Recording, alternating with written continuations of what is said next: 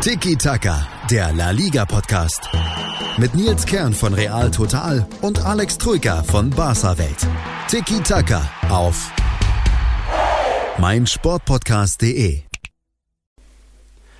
Ich darf den Podcast dieses Mal nicht anfangen wie, oh, Alex, oh, dieses Programm, oh, wie Bühne. Nein, nein, nein, ich muss heute irgendwas sagen wie, yo, Sechs Spieltage haben wir schon geschafft. Real Madrid ist wieder vorne, alle sechs Spiele gewonnen. Guten Morgen, Alex. Wie geht's dir? Ähm, ich bin wahrscheinlich etwas ausgeschlafener als du. Nichtsdestotrotz trotz wahrscheinlich etwas weniger gut gelaunt als du. Hallo ja, Nils. Moin, das kann man gut zusammenfassen. Ja, also schon, meine ne? Nachtschicht ging mal wieder bis halb vier und bis man dann einschläft, ist es irgendwie halb sechs, schon hell und Vögelgezwitscher draußen. Oh Mann. Und dann klingelt der Wecker zum Podcasten, aber es macht ja Spaß. Ja, der Moment, der Wecker klingelt ja nicht hier um, um 8 Uhr zum Podcasten. Wir haben aktuell circa 13 Uhr. Fast. Dementsprechend ein bisschen ausgeschlafen wirst du schon. Ja, ein bisschen ging schon bis 10 Uhr, dann noch ein bisschen Vorbereitung. Gucken, was es so gegeben hat, was es noch zu korrigieren gibt. Du kennst das ja, die Arbeit bei Barca Welt, aber ja. Schöne, guten äh, Morgen, Tag da draußen in die Runde. Hier sind Nils Kern und Alex Drücker von Tiki Taka. Servus. Servus, der 33. Spieltag ist jetzt auch geschafft und natürlich geht es heute direkt weiter mit dem 34. Spieltag. Also wenn ihr das hört, heute Abend spielt Atletico schon wieder gegen Mallorca und es gibt wie immer einiges zu besprechen. Wir haben einen echt frechen Aufreger des Spieltags gefunden. Mhm. Ein, naja, offensichtliches, sage ich mal, Spiel des Spieltags. Jede Menge Abstiegskampf, wo wir drüber reden wollen, wo es fast schon auch Vorentscheidungen gibt, auch im Mittelfeld für das eine oder andere Top-Team, vermeintliche Top-Team. Wir gucken auf das Restprogramm nochmal von Real Madrid und Barcelona, weil vier Punkte jetzt die Königlichen vorne. Theoretisch brauchen sie noch elf Punkte, dann ist es geschafft an den verbleibenden fünf Spieltagen. Aber so wie Barcelona gerade durch die Liga ähm, robbt, oder wie kann man sonst das elegant formulieren, bleibt das mal abzuwarten. Ja, auf Fränkisch sagt man so, wie Barcelona beieinander ist. Ja, Beieinander ist Ja, Zam ähm, zusammenzimmert. ja so wie die ähm, ja, sich anstellen, könnte das an diesem Entscheidung- Sonntag quasi fast schon die große Vorentscheidung fallen. Ne? Zwei Key Games gegen Gegner, die richtig gut drauf sind. Genau. Real und Madrid. eben die Ausnahme, dass sowohl Real Madrid als auch Barcelona am gleichen Tag spielen. Also Ja. Leute, nehmt euch Sonntag nichts vor, Und vor- nur die Königlichen. Genau. Und vor allem dadurch, dass ähm, Real Madrid vorlegen kann. Mhm. Also sprich, wenn Barca dann Anpfiff hat in Villarreal, können es sieben Punkte sein. Und wenn die dann patzen, Dann, dann kannst halt Adios-Titel ent- also fest sagen. Ne? Da Ja. Dementsprechend krasser Sonntag. Aber sprechen wir, glaube ich, später en Detail drüber. Ne? genau. Wir fangen mit Abstiegskampf an Jornada 33 an. Da gab es eben, ja, alle drei Abstiegskandidaten waren natürlich im Einsatz. Oh, Überraschung. Wollen wir gleich mit der äh, kuriosen Partie auf Mallorca beginnen? Ja, Also, unbedingt. Kurios ist schon mal allein dieses Celta Vigo. Wir hatten ja vorhin letztens schon mal den Vergleich mit dem Club. Gewinnen 6-0 und dann, uh, vielleicht kommt dann wieder auch eine 0-6-Klatsche wie beim ersten FC Nürnberg. Die hat jetzt ein bisschen gedauert, jetzt gab es eine 1-5-Niederlage. Aber zwischen dem 6-0-Sieg gegen Alaves war noch ein ordentlicher Sieg über Real Sociedad. Dann dieses starke 2-2 gegen Barcelona, wo vielleicht auch mehr drin gewesen wäre. Nolito. Äh. Und jetzt ein 1-5 beim Asch- abstiegsbedrohten Mallorca mit dem eigentlichen Zweit- oder Drittligakader. Also ver schon verrückt, dieses Celta Vigo. Vor allem ein richtiges Schlagerspiel haben sie da gleich doppelt in den Sand gesetzt. Denn hätten sie das gewonnen, wären sie quasi fast schon gerettet gewesen. Ähm, Sie hatten vor der Partie, ich glaube, acht Punkte Rückstand, ne, Vorsprung auf Ja. Mallorca. Jetzt sind es fünf, fünf. Dementsprechend wäre das fast schon, fast schon die sichere Mhm. Rettung. Und jetzt ist es halt wieder richtig spannend. Vor allem, wenn man bedenkt, dass sie den direkten Vergleich jetzt gegen Mallorca verloren haben, durch dieses Stimmt. 1 zu 5, Ja. der ja immer wieder in Spanien zum Tragen kommt. Das wissen manche Leute ja nicht. Bei Punktgleichheit zählt der direkte Vergleich, sprich fünf Punkte sind es, aber wenn Mallorca die fünf aufholt, setzt sich Mallorca im direkten Vergleich gegen Vigo durch. Also verlieren eh schon bitter für, für Celta, aber dann auch noch so hoch, dass du den direkten Vergleich ähm, verlierst. Doppelt, doppelt blöd. Und jetzt Genau. ist es ähm, für die Galizier wieder spannend im Abstiegskampf. Ja. Und für Celta ging in diesem Spiel einiges schief. Also Ja. eigentlich hatte man mehr Abschlüsse, 12 zu 9, auch aufs Tor, 8 zu 7. Das sah gar nicht so verkehrt aus, aber schon früh, 12. Minute, sind wir direkt schon beim Aufreger des Spieltags, weil da kam es zu einem Elfmeterpfiff Dani Garcia war es, glaube ich, der da gefallen ist im Strafraum.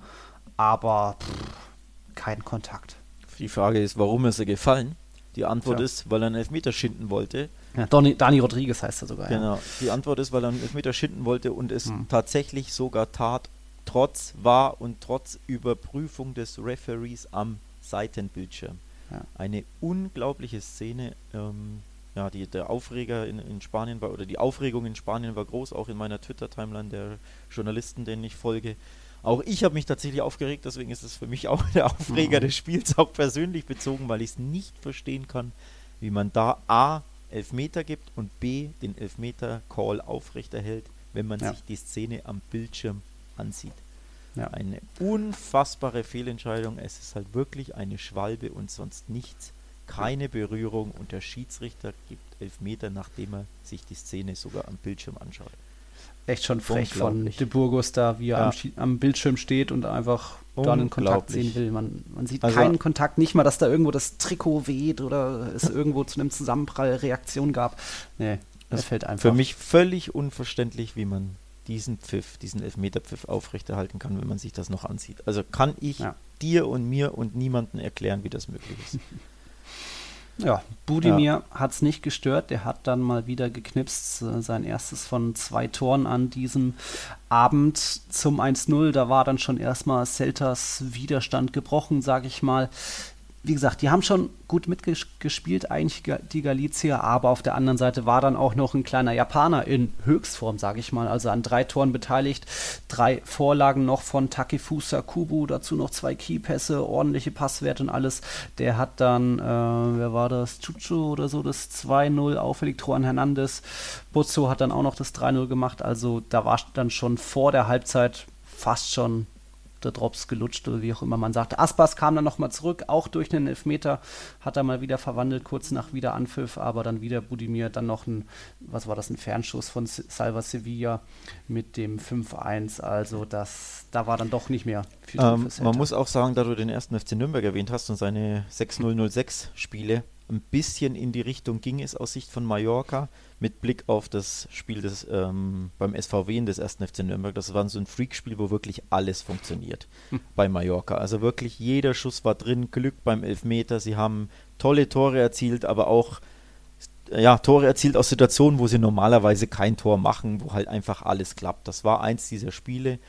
Und bei Celta ähm, hingen dann die Köpfe tatsächlich merklich. Also es war schon, war schon ja, mhm. bedenklich fast schon, wie sie das scheinbar dieser Elfmeterpfiff mitgenommen hat. Denn selbst wenn du natürlich einen, einen falschen Elfmeter-Call gegen dich kriegst und dann 0-1 hinten liegst, musst du ja danach nicht noch vier weitere Tore kassieren. Ne? Mhm. Also dementsprechend ist das Celta ja trotzdem irgendwo selber schuld. Vor allem aber ein bisschen unerklärlich, dass sie sich so abschießen lassen.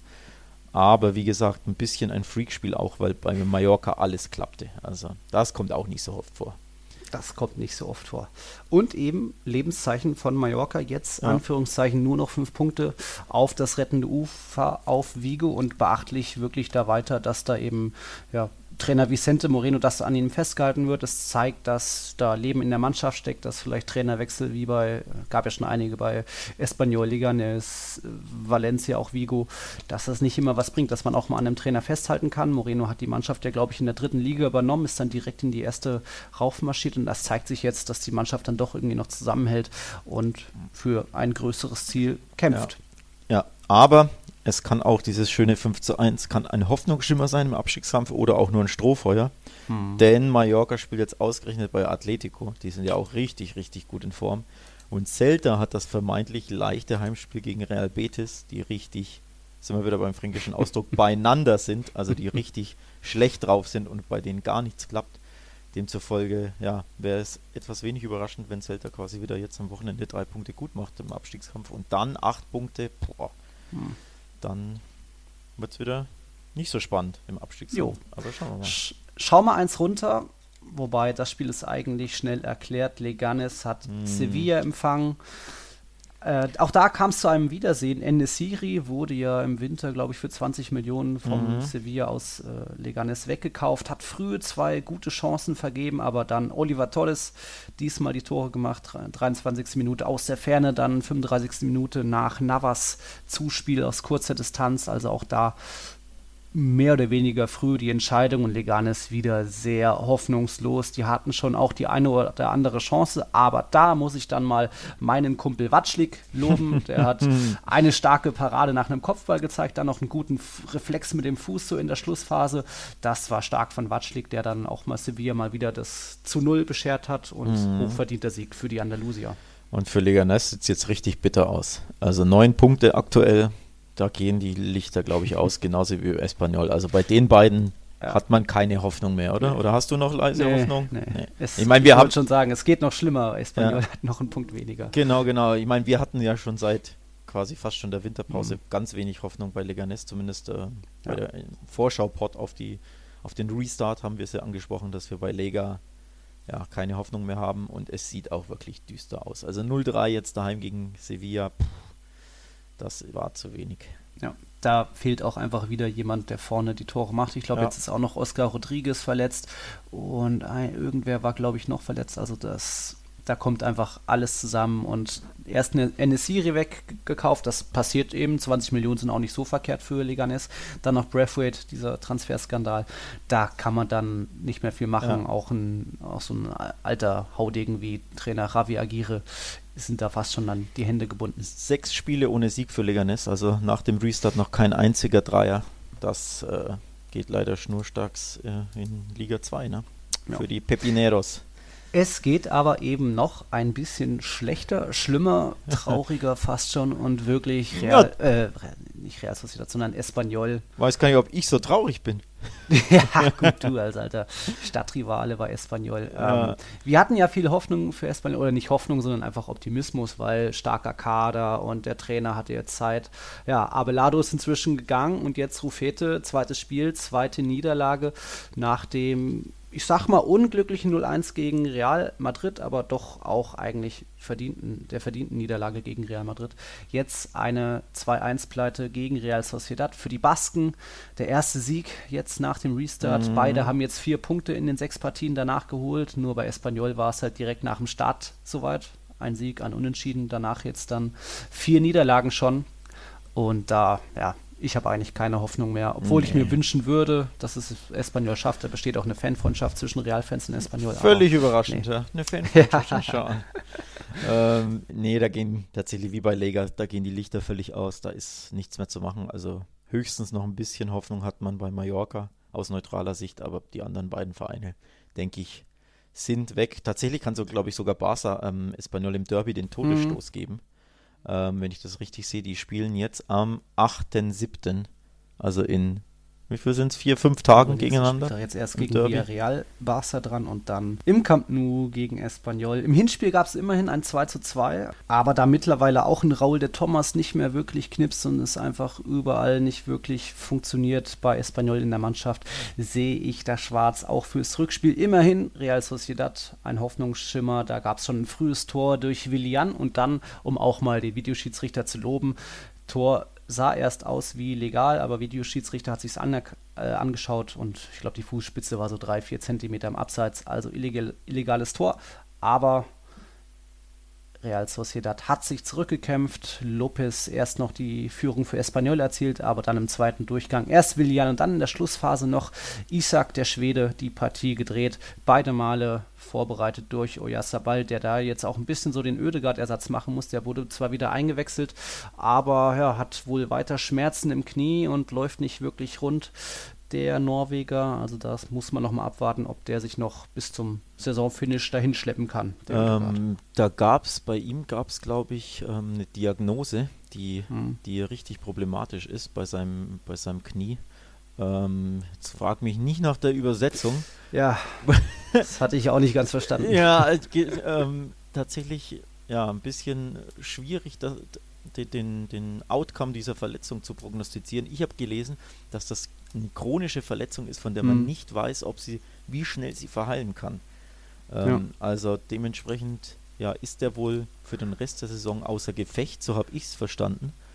Ähm, naja, kann schon noch mitmachen, aber dann nur noch spät einwechseln oder so, wie jetzt gegen Espanyol. Okay. Er soll das wohl auch schon seit Oktober, äh, glaube ich, habe ich gelesen, schleppt er sich wohl schon da mit Schmerzen rum und man wusste nicht genau, was es ist. Jetzt wurde er eben kurz nach der Halbzeit eingewechselt für Januzaj. Also es reichte noch zum bisschen Laufen, aber wirklich überzeugt hat er da jetzt auch nicht, zumindest das bisschen, was ich gesehen habe. Also Patella, ich habe es mir jetzt mal hier übersetzen mhm. lassen, weil ich diesen englischen Begriff nicht kannte, Patellasehnen-Spitzensyndrom scheinbar. Mhm. Laut Übersetzung. Weiß nicht, ich bin jetzt kein Mediziner. Ähm, mhm. Aber er ist nach Barcelona gereist, hat äh, mhm. Reisesatt ge getwittert und um sich alternative Behandlungsmöglichkeiten anzuschauen. Also ja. irgendwie scheinbar keine OP, ja. sondern ja, Patellasehnen, chronische Patellasehnenprobleme scheinbar ist die Diagnose, wenn ich das so richtig interpretiere. Ja. Also ziemlich, halt. ziemlich bitter für Real Sociedad. Du hast es angesprochen, endlich ein Sieg. Vier Pleiten am Stück gab es davor, die sind ja richtig abgerutscht. Auch da wieder der Hinweis an uns selbst. In unserer kleinen Vorschau haben wir ja den Abrutsch quasi äh, oder das Abrutschen ein bisschen prognostiziert, ne? falls du dich mhm. erinnerst. Aber dass die so krass also ja. quasi bis auf Rang 7 durchgereicht werden, hätten wir dann, glaube ich, auch nicht ganz gedacht. Ne? Also, dass die dermaßen ja. schlecht aus den Startlöchern kommen, das haben nicht mal wir gedacht. Und dementsprechend, ja, sind die jetzt nur noch Siebter. Und der Sieg war natürlich dort super, super wichtig für Espanyol, ne? mhm. ne, damit sie halbwegs zumindest, also ich denke, die Champions League ist weg bei, bei sieben Punkten Rückstand, aber zumindest die Europa League müssen sie erreichen, sonst wäre das ja. wirklich eine traurige Sache. Ne? Bisschen. Ja, ist äh, witzig in Anführungszeichen. Jetzt stehen die beiden Pokalfinalisten San Sebastian und Bilbao auf den Plätzen 7 und 8, also außerhalb mhm. der Europaplätze. Und sie haben sich ja darauf geeinigt, das Finale, Pokalfinale lieber mit Fans auszutragen und dadurch auf den Europaplatz, den es für den Sieger gäbe, zu verzichten. Sonst müssten sie das Finale jetzt noch austragen, bevor die neue Saison beginnt. Aber sie haben gesagt, nö, nö, wir wollen lieber mit Fans. Mal gucken, ob das da jetzt noch für den einen zum Nachteil wird. Also für einen oder, oder ob sie die Meinung ändern und dann doch noch schnell quasi ah. eine Woche, naja, kann, in Spanien ist das ja möglich. Also ja, die Spanier stimmt. sind ja dermaßen so, so dermaßen, ähm, ja, ja. Wie nennt man das? Spontan. spontan. Genau, so. dass die, die, die, könnten ja wirklich einfach sagen, ja, in vier Tagen ist jetzt das Pokalfinale und dann ist doch wieder der Pokal, wird wieder, also der, der Startplatz wird wieder vergeben, ja. sagen wir es mal so. Hast du recht. Hast ähm, dementsprechend, recht. da muss man abwarten, die, den Spaniern ist tatsächlich jede Verrücktheit zuzutrauen. Ähm, ja. Ist, aber ja. Ist vor allem das Thema Pokalfinale ist in dem Fall dann auch spannend, weil Martin Oedegaard da bestimmt auch mitspielen will. Aber ich wage mal die Prognose, wenn sich Real Sociedad nicht für Europa qualifiziert, dann stehen die Chancen nicht mehr so hoch, dass er noch weiter bei den Basken bleibt. Also dann könnte ihn Real Madrid auch doch schon früher als geplant zurückholen oder ihn auch woanders hinleihen, weil eigentlich ist so der, dass er international spielt, schon so der Gedanke, der mhm. Wunsch, dass das der nächste Schritt sein wird. Und naja, sie waren noch, zuletzt noch auf dem Champions League Platz, jetzt außerhalb der Plätze, der Europaplätze. Mal gucken, was da noch passiert. Okay. Deswegen ich hätte gedacht, es wurde bestätigt, dass er noch eine Saison bleibt. Offiziell noch nicht, ne? Offiziell nicht, okay. Nee. Ist eine mündliche Vereinbarung, aber die kann man immer noch okay, okay. ändern, dazwischen kriegen. Ja, dann wünschen wir dem Kollegen alles Gute, weil im Endeffekt war er so unser Shootingstar, falls du dich erinnerst, zur Hinrunde. Jo. Jo. So ein bisschen sogar unser, ja, Top-Spieler, also Top 3, Top 2 von uns beiden. Jo. Dass der jetzt ausfällt, ausgerechnet, oder ja, voraussichtlich ausfällt, ähm, ist, ja. nicht dabei ist bei äh, Real Sociedad, ist bitter, aber gucken wir mal. Gucken wir mal. Jo. Gucken wir mal weiter jetzt auf die beiden da oben und das nach einer Werbepause. Bis gleich.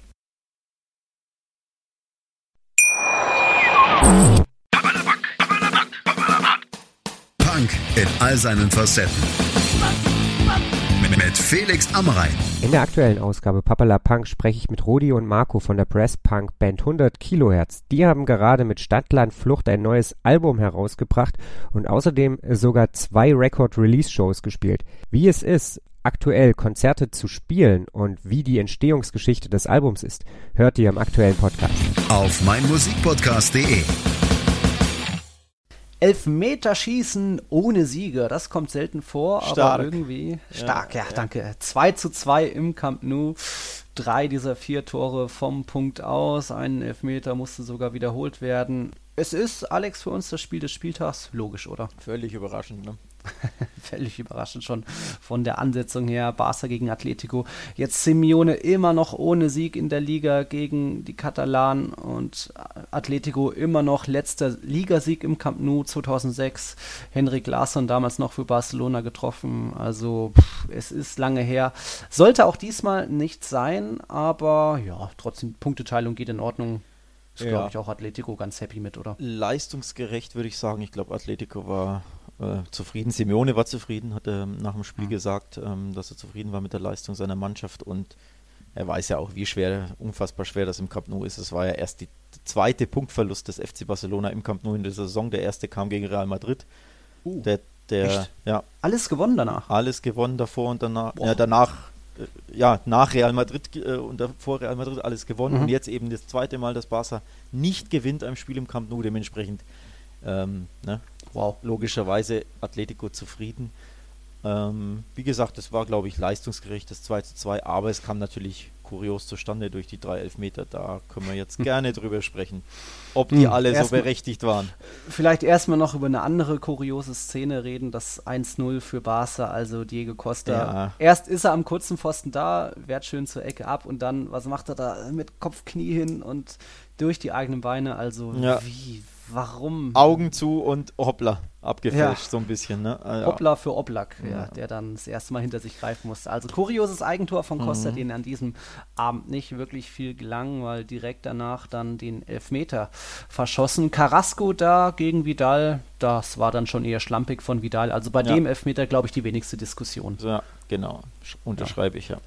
Beziehungsweise dieser Elfmeter hat dann aus anderer Perspektive für Diskussionen gesorgt.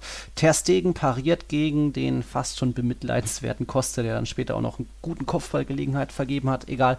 Ter Stegen pariert, freut sich und dann vergeht ihm das Lachen, Ja, weil der Ball, äh, der Elfmeter wird wiederholt.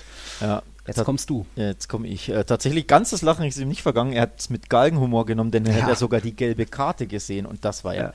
Also die Regel ist ja. Da fasse ich, da wirklich ich mir much. wirklich buchstäblich gerade, während wir sprechen, an den Kopf, ohne Witz. Erstens ist die Regel natürlich unfassbar kleinlich. Also das hat auch Mhm. nichts mit dem FC Barcelona zu tun. Da könnte auch Levante gegen Huelva spielen, dass da, wenn da die Hacke um drei Millimeter nicht auf der Linie ist, dass da quasi die Lupe angesetzt wird, damit der äh, Elfmeter wiederholt wird, halte ich für unfassbar kleinlich. Das ist das eine. Und on top dem, dem Torwart dann gelb geben, weil er sich drei Zentimeter, Ja. Millimeter, wie viel auch immer, zu früh bewegt. Also der Torwart muss sich ja irgendwie bewegen, kann ja da nicht angewurzelt stehen. Ich glaube, der, der, der Zone-Kommentator, mein- äh, Co-Kommentator Benny Laut war es, glaube ich, hat das auch gesagt. Du musst dich ja bewegen, sonst hast du ja keinerlei Chance, den Ball zu halten, Mhm. wenn er nicht gerade in die Mitte äh, geschossen wird. Also du musst ja irgendwas machen als Torwart, um, Ja. um Chancen zu haben. Und dann so kleinlich A zu entscheiden, aber B eben on top auch noch gelb zu geben. Also diese Regel, Leute, bitte, bitte überdenkt die. Lass doch wenigstens die gelbe Karte weg, weil die ist ja wirklich lächerlich. Ja, das stimmt. Gelbe Karte muss dann nicht sein, weil das kein unsportliches Verhalten ist da vom Torhüter. Ja. Ich erkenne schon so einen gewissen Grund oder Sinn dieser Regel, weil sich ein Torhüter nun mal einen Vorteil verschaffen kann. Wenn er einen Meter vom Ball steht, äh, ja. ist es schwieriger, den Ball vorbeizuschießen, wie Ja. wenn es Elfmeter sind. Aber ja, Torhüter müssen da einfach auch ein bisschen drauf achten. Es ist nicht das erste Mal, dass das zurückgepfiffen wird. Vielleicht auch ein bisschen Trainingssache, Gewöhnungssache, dass man Ja, diese sicherlich. ersten Tippelschritte beim, bei der Ausführung des Schützen, dass man dann noch vielleicht hinter der Linie steht. Das sage ich jetzt so als neunmal kluger, niemals Tor Torwart gewesen. Ja, Aber Regels sind die Regels. Ja, vor allem das Problem ist ja auch aus Torwartsicht, die Schützen verzögern ja oft gerne, ne? machen so Mhm, halbe Sch mhm. Schussfinden oder, Ja. oder ja, trippeln da ein bisschen rum und zögern und du wirst ja getriggert durch, die, durch Ja. die Bewegung oder durch die Täuschungen des Schützen und dementsprechend Tippelst nach vorn. ja, kommst du erst recht, musst ja nicht mehr nach vorne springen, sondern eben einfach nur dein, dein Gleichgewicht ein bisschen bewegen und schon bist du drei Zentimeter vor der Linie. Und es waren ja in dem Fall wirklich nur drei Zentimeter. Also es ist ja nicht so, dass dann dreiviertel Meter, Meter nach vorne gesprungen war, äh, ist. Gab es natürlich auch schon zuhauf, vor allem in der Mhm. Vergangenheit. Ich glaube, ich habe mal ein Bild von Navas gesehen, wo er wirklich so einen Meter vor die Linie Ja. gesprungen ist. Ja, ja. Das ist mir schon klar, das ist dann too much, aber bei diesen drei Zentimetern, Leute, das ist so unfassbar kleinlich, vor allem, wenn du dann bedenkst, wenn du wirklich das Bild freeze-framest, wie oft Spieler sich in den Strafraum lehnen oder einen Schritt drin sind oder so, Mhm. dann müsstest du da ja auch jeden, jeden, jeden Elfmeter immer zurückpfeifen, weil es ja immer um ein paar Zentimeter jemand zu weit im Strafraum steht. Und das ist halt das, ne? wenn du wirklich so unfassbar kleinlich bist, dann musst du es ja eigentlich überall sein. Und dann Ja. machst du diesen Sport halt einfach kaputt. Weil nochmal, es sind halt Bewegungen, es sind halt, ja, manchmal Zuckungen, die dazu führen, dass du dich halt 3 cm, 5 cm, 10 cm zu weit nach links oder rechts bewegst. Ich finde das Ja. viel zu kleinlich. Und in dem Fall war es halt auch noch für Barca, um jetzt ein bisschen den Bogen zu spannen aufs Spiel, Barca halt eine bittere Sache, dass der gehaltene Elfmeter zurückgepfiffen wird. Dass dann übrigens auch, und auch da kann man sich drüber aufregen, der Schütze ausgewechselt werden darf, finde ich auch höchst kurios, wenn nicht sogar ein bisschen unfair. Denn Mhm. eigentlich soll doch bitte Diego Costa seinen Elfmeter wiederholen. Also Ja, warum darf Wiederholung. Ja, wieder, eben, oder? Wiederholung ist Mhm. Wiederholung. Mein Gott, du hast halt verschossen. Sei froh, dass du eine zweite Chance kriegst, aber dann kannst du doch nicht sagen, ja, ich lasse jetzt einen anderen schießen. Also das finde ich, das finde ich nicht okay. Allein da Ja. gehört die Regel, finde ich, doppelt angepasst, die gelbe gestrichen Ja. und eben der Schütze muss der Schütze der gleiche sein. Und dann möchte Ja. ich Diego Costa sehen, was er dann macht, weil dann zittert er erst recht. Ne? ja. Also wirklich aus Barca Sicht, wie gesagt, höchst unglücklich. Hm. Ja, bin ich nicht so Hm. glücklich mit. Ja, ähm, Kann man verstehen. ne? nicht unverständlich. Trotzdem danach dann auch, war, war, hat nicht so lange gedauert. Jetzt erklär es mir nochmal. Ich glaube, das war dann Felipe gegen Semedo. Ne? Äh, Auch nur ein. ich weiß nicht, was ich da erklären der, soll. der, nächste Elfmeter, der nächste Elfmeter halt. Ja, ja, aber ich kann da nicht viel Barca. erklären, weil ich habe keinen Foul gesehen. Ja. Also ich, ich hätte diesen, Elf, die- diesen Elfmeter für Barca nicht gepfiffen, weder in Mhm. Realgeschwindigkeit noch, und da sind wir beim Thema war, unser Lieblingsthema, auch erst recht nicht nach Ansicht der Bilder. Für mich liegt da kein Foul vor. Punkt. Also höchst schmeichelhafter Elfmeter für Barca. Hat aber mal, ja da auch war mehr ein Kontakt zu erahnen als gegen Mallorca, deswegen war Ja. das Mallorca-Ding eher für uns der Aufreger. Aber Mallorca Ähm, war ja auch eine 100% Schwalbe, sag ich Ja. mal. Und Semedo war wahrscheinlich ein Kontakt, aber nicht jeder Kontakt ist Elfmeter. Also ja, ja. ich berühre dich auch, Er wenn legt's ich drauf an, neben natürlich, dir in ja. den Bus einsteige. Ja, deswegen fällst du ja auch nicht hin. Ey, So, Schiri. Ne? Dementsprechend Busfahrer, nicht, gelb. nicht jede Berührung und jeder Kontakt ist Elfmeter. Mhm. Auch wenn die Spieler daraus natürlich mittlerweile sehr viel machen, weil sie leider, leider wissen oder gelernt haben, dass ein Kontakt reicht, wenn der VAR draufschaut, gibt er den Elfmeter quasi immer oder nimmt ihn nicht zurück, weil man sagt, naja, es ist keine krasse Fehlentscheidung, weil da ein Kontakt war. Und das wissen die Spieler mittlerweile und deswegen schmeißen sie sich hin. Deswegen hat sich Messi Ja. hingeschmissen gegen Leganes, war für mich auch kein Elfmeter. Ja. Deswegen hat sich Vinicius. Vinicius, hingeschmissen gegen äh, Real Sociedad. Real Sociedad, war für mich auch kein Elfmeter und auch Mhm. Semedo hat sich wieder hingeschmissen und auch das ist wieder kein Elfmeter. Mhm. Dementsprechend, ja. Ja, das, das, ich habe ich hab schon geguckt, ob es mal irgendwo Zahlen gibt, wie viel mehr Elfmeter es in dieser Saison sind, aber habe ich jetzt noch Ja, nichts hab gefunden. ich auch nicht. Da, Würde mich auch Kommt bestimmt noch was aber, raus. Ja. Also Aber vor allem die Spanier werden für mich immer, immer kleinlicher. Das ist, Ja. mir ist das wirklich ein Dorn im Auge, diese Kleinlichkeit im Sport und im Fußball vor allem. Mhm. Für mich macht das den Sport kaputt. Ne? Nochmal, wie gesagt, auch bei diesem zu früh bewegen des Torwarts, wo wir von drei Zentimetern sprechen, das ist eine unfassbar kleinliche Entscheidung. Und auch der Mhm. Elfmeter für Semedo ist unfassbar kleinlich. Ja, er berührt ihn wahrscheinlich, aber Leute, das ist ja kein Foul. Ja. Naja. Ähnlich dann auch der Elfmeter gegen Semedo wieder Ja. durch Carrasco rausgeholt. Ich glaube, da hat, kam Carrasco schon ein bisschen aus der Balance, tritt sich dann durch leichte Touchierung selbst in die Hacke.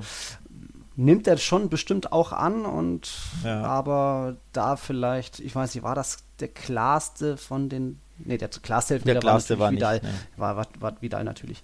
Aber ja, es ist die Tendenz, dass die Spieler damit besser zurechtkommen, es lieber annehmen, Ja. dass man als Verteidiger noch mehr aufpassen muss. Ähm, Ja. Wir haben da später noch was von Bartra. Äh, Ja, also, stimmt, ja. Auch das war ein schwierig. ziemlich kleinlicher Elfmeter. Ja. Es ist, also ich bin generell, wie gesagt, völlig unabhängig davon, welche Mannschaft ähm, da spielt oder äh, in der Szene ähm, involviert ist. Für mich sind all diese Elfmeter viel, viel, viel zu kleinlich und sollten nicht gepfiffen werden. Ja. Egal, ob der Barca profitiert oder nicht. Das ist mir als, als Fan des Fußballs, des Sports an sich, ist mir das ein unfassbares Dorn im Auge, weil dieser Sport sich immer mehr in Richtung, und jetzt übertreibe ich fast schon ein bisschen, aber leider auch nicht ganz, immer mehr in die Richtung Basketball entwickelt, wo du quasi beim, beim Schuss, beim Wurfversuch im Basketball darfst du ja Mhm. den, den Gegner nicht berühren an der Hand. Es gibt immer Freiwürfe. Und auch die kleinste Berührung wird abgepfiffen. Und dahin bewegt sich der Fußball scheinbar leider aktuell, stand jetzt bei Elfmeterpfiffen. Dass die kleinste Berührung, der Stürmer Ja. nimmt sie an, schmeißt sich hin, der war, sagt, oh, da ist, ein, da ist eine Berührung, da ist ein Kontakt, Elfmeter. Und das darf, finde ich, nicht sein. Ja, kann ich dir nicht widersprechen. Ja. Schön, sind wir auch mal einer Meinung, Red, ne? mal, red mal über mehr Fußball. Endlich die 700. Bei Messi Ja. ist er erst ist er mit einem sch schicken Schlenzer.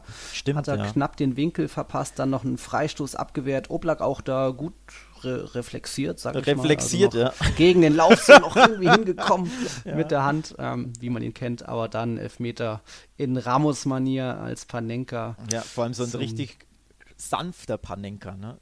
Reingestreichelt. Ich bin schon, ich bin ja großer Panenka-Fan, also auch wenn, selbst wenn Ramos den Panenka macht. Dafür war er mir dann aber zu flach. Ja, aber das ist ja das Schöne. ne? Das ja, dass es auch noch flach reingeht. Hauptsache den, ich sag's jetzt mal ein bisschen gemein, einen Torwart veräppeln, verarschen. Das Mhm. ist schon auch schön aus, aus ja, ähm, Sicht des Schützen. Also ich bin großer Panenka-Fan. Und Mhm. dementsprechend ein schöner, schönes 700. Tor. Noch schöner wäre natürlich tatsächlich der Schlenzer in den Winkel gewesen wahrscheinlich, weil das wäre das Tor des Monats gewesen. Aber auch der Mhm. Panenka ist eine feine Sache zur Nummer 700. Und ja, apropos Nummer 700, unfassbare Nummer, oder? Also, boah, 700. Stabil. Stabil, ne? Der Junge. Ich glaube, der CR7 weiß, wo der, und Messi Ja. sind die einzigen, die es geschafft haben, oder? Ja. Oder ist Ja. der Pelé auch irgendwie dabei? Nee, nee, da sind sogar mehr. Oh. Ach so, doch. Ich habe Ah. die Statistik nicht da. Pelé ist drüber. Ich glaube, Romario hat mehr als 700. Okay. Äh, Messi exakt 700. Cristiano hat 7. Boah. Ich habe, wie gesagt, Ja. die Statistik nicht da. 730 oder so, 728. Aber Mhm. Ronaldo hat, glaube ich, 80 oder 90 oder 100 Spiele mehr. Ach so. Ähm, aber wie gesagt, Messi hat, glaube ich, mindestens vier Leute, historische Torschützen noch vor sich. Hm. Ähm, aber ja, illustrer Kreis und er wird ja noch wahrscheinlich ein Jo. bisschen weitermachen. Hoffen Hat wir noch jetzt ein paar zumindest. Türchen vor sich. Hat nochmal, ja. Dann reden wir über eine andere Sache, die eher am Spielfeldrand stattfand. Ja Fast ein Reim, so soll es sein. Das war dann, war es die 90. Minute, genau, Ja. als es eine Einwechslung gab, wieder raus und dann, ja, der Ex-Rochi Blanco kam, hat für leichtes Schmunzeln bei ihm gesorgt, bei seinem Ex-Trainer. Beschreib mal die Szene zwischen Simeone und Griezmann da. Tja, also, äh, was soll ich da sagen? Im Endeffekt tut es mir ein bisschen leid für den Kollegen Griesmann, ähm, der ja massive Probleme bei Barca hat, weil er einfach nicht so richtig ins Spielsystem passt und sich nicht zurechtfindet und manchmal ja einfach nicht, nicht gut eingebunden wird. Und mittlerweile hat Setien das erkannt und hat dann eben gedacht gegen Atletico, der kann uns nicht weiterhelfen. Was natürlich bitter ist für Und er hat ja auch noch ein starkes Zitat gebracht nach dem Spiel. Genau, für Griezmann persönlich ist das natürlich bitter, natürlich auch äh, aus Barca Sicht bitter. Der, der Mann hat 120 Millionen vor der Saison gekostet. Und Setien hat da halt wirklich ehrlich gesagt, und das waren wir wieder beim Thema, du hatte, hast es vor ein paar Wochen gesagt, es ist manchmal erfrischend, dass Setien so ehrlich ist. Hm. Ich glaube, da war er wieder ehrlich, ohne dass er es wollte. Also es ist ihm ein bisschen rausgerutscht, aber Ja. er hat halt wirklich gesagt, es ist nicht leicht, Griezmann zu bringen, ohne das Team zu destabilisieren. Also, Mhm. boah, das, ist halt, das ist ein Schlag ins Gesicht. Es Ja. ist halt tatsächlich nicht wirklich die Unwahrheit, aber als Trainer sagt man sowas ja normalerweise Nee, nicht. Kann man nee, nicht machen. Ne? nee. Äh, also ein bisschen hart sieht, dann würde sowas ja nicht sagen. Der würde dann, Nee. äh, wir wichtiger Oh, Spieler, wir brauchen Bell ihn. hat gut gespielt, hat mir gefallen. So ein Ja. bisschen, ne? Also Ja, ja. sowas dann ehrlich zuzugeben, ehrt ihn aber kann er halt nicht machen, weil er, weil er Griezmann enteiert. Mhm. Auch wenn es, wie gesagt, nicht wirklich falsch Enteiert. ist. Ähm, nichtsdestotrotz finde ich es eine, ja, eine Fehlentscheidung, einen Fehler von, von Setien, ihn nicht zu bringen. Also steht 2 Ja. zu 2, du weißt, du musst gewinnen. Ja. Du ja. hast doch gesehen, hinten raus hat Barca kaum Torchancen gehabt, also sich nicht mehr wirklich freispielen können oder, oder Suarez wieder schlecht gewesen Sie, auch. Suarez grottenschlecht, Messi fiel, fiel nichts ein. Die Mannschaft war, fand ich, auch platt. Und dann hast du Mhm. einen 120 Millionen Mann auf der Bank, der erwiesenermaßen ja Weltklasse ist, auch wenn er sich bei Barca ein bisschen schwer tut. Aber ey, das ist ja ein Spitzenspieler. Und dann lässt du den draußen schmoren, obwohl du den Sieg benötigst, weil du weißt, mit dem Unentschieden ist die Meisterschaft schwer zu erreichen. Mhm. Also allein aus dem Gesichtspunkt wechsel den doch bitte früher ein. Und wenn es und wenn's zur 80. ist. Aber du kannst ihn doch nicht in der 90. bringen bei drei Minuten Nachspielzeit. Also das ja, das für mich war schon stark. unverständlich. Selbst wenn er, wenn er, keine Ahnung, wenn er von der Verletzung zurückkommen würde, ne, dass er sagt, ja hier dreimal nur trainiert, du musst den doch immerhin zehn Minuten geben, wenn du den Sieg brauchst, Hm. als, als Weltklasse-Stürmer. Und dann schmeißt den vorne rein und hoffst halt, dass er einen ja, Geistesblitz hat. Also, ja, fand ich nicht gut von Setien, wie gesagt. Jo, Dementsprechend, Ja, und, das und redet eben an der Seitenlinie diese lustige Szene, wie dann einfach auch Simeone sieht, ach, sein, sein Ex-Liebling wird eingewechselt, Ja. schmunzelt selbst und Griezmann auch so ein bisschen so ein Ja. verschmitztes Lächeln, so wie, hm, man, muss, man versteht sich ohne was zu sagen, Ja, ohne so ein sich auch bisschen, wirklich ne? einen Blick zuzuwerfen, immer so, hm, Ja, so haben wir uns das nicht vorgestellt. Ja, oh ja, oder mehr so, Alter, was hast du dir da angetan? So ein bisschen. Ne? So von wegen, bei uns warst du der Superstar. Ich würde dich nicht mal auswechseln, wenn du, wenn du auf Krücken die von der Trage oder wenn du äh, Ja, ja, vom ja. Platz von der Trage getragen werden wirst. Nicht mal dann würde ich dich auswechseln. Ja. Und die anderen brauchen dich nicht mal und wechseln dich in der 90. ein. So ein bisschen. Ne? Mhm. Was hast du dir da angetan, Antoine? Das war so, das habe ich so ein bisschen rausgelesen aus, aus diesem Schmunzeln und es ist ja auch ja, angemessen, das zu denken, ne? Bei, Ja. bei Atletico wäre halt weiterhin der unumstrittene Superstar und bei Barca. Hm. Ja. Diese Szene, liebe Zuhörer, falls ihr die noch nicht gesehen habt, die teile ich just in diesem Moment mal auf Tiki Taka. Hat man, glaube ich, noch nicht dort geteilt. Schön.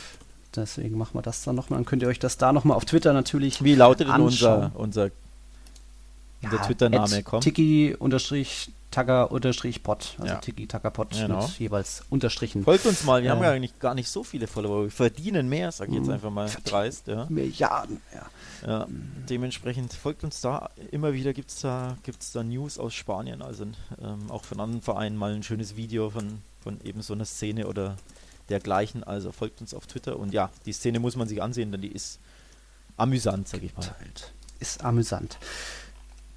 Bevor wir zu den Königlichen kommen, noch vielleicht zwei Wörter oder zwei Personalien. Mhm. Pjanic Arthur und Setien.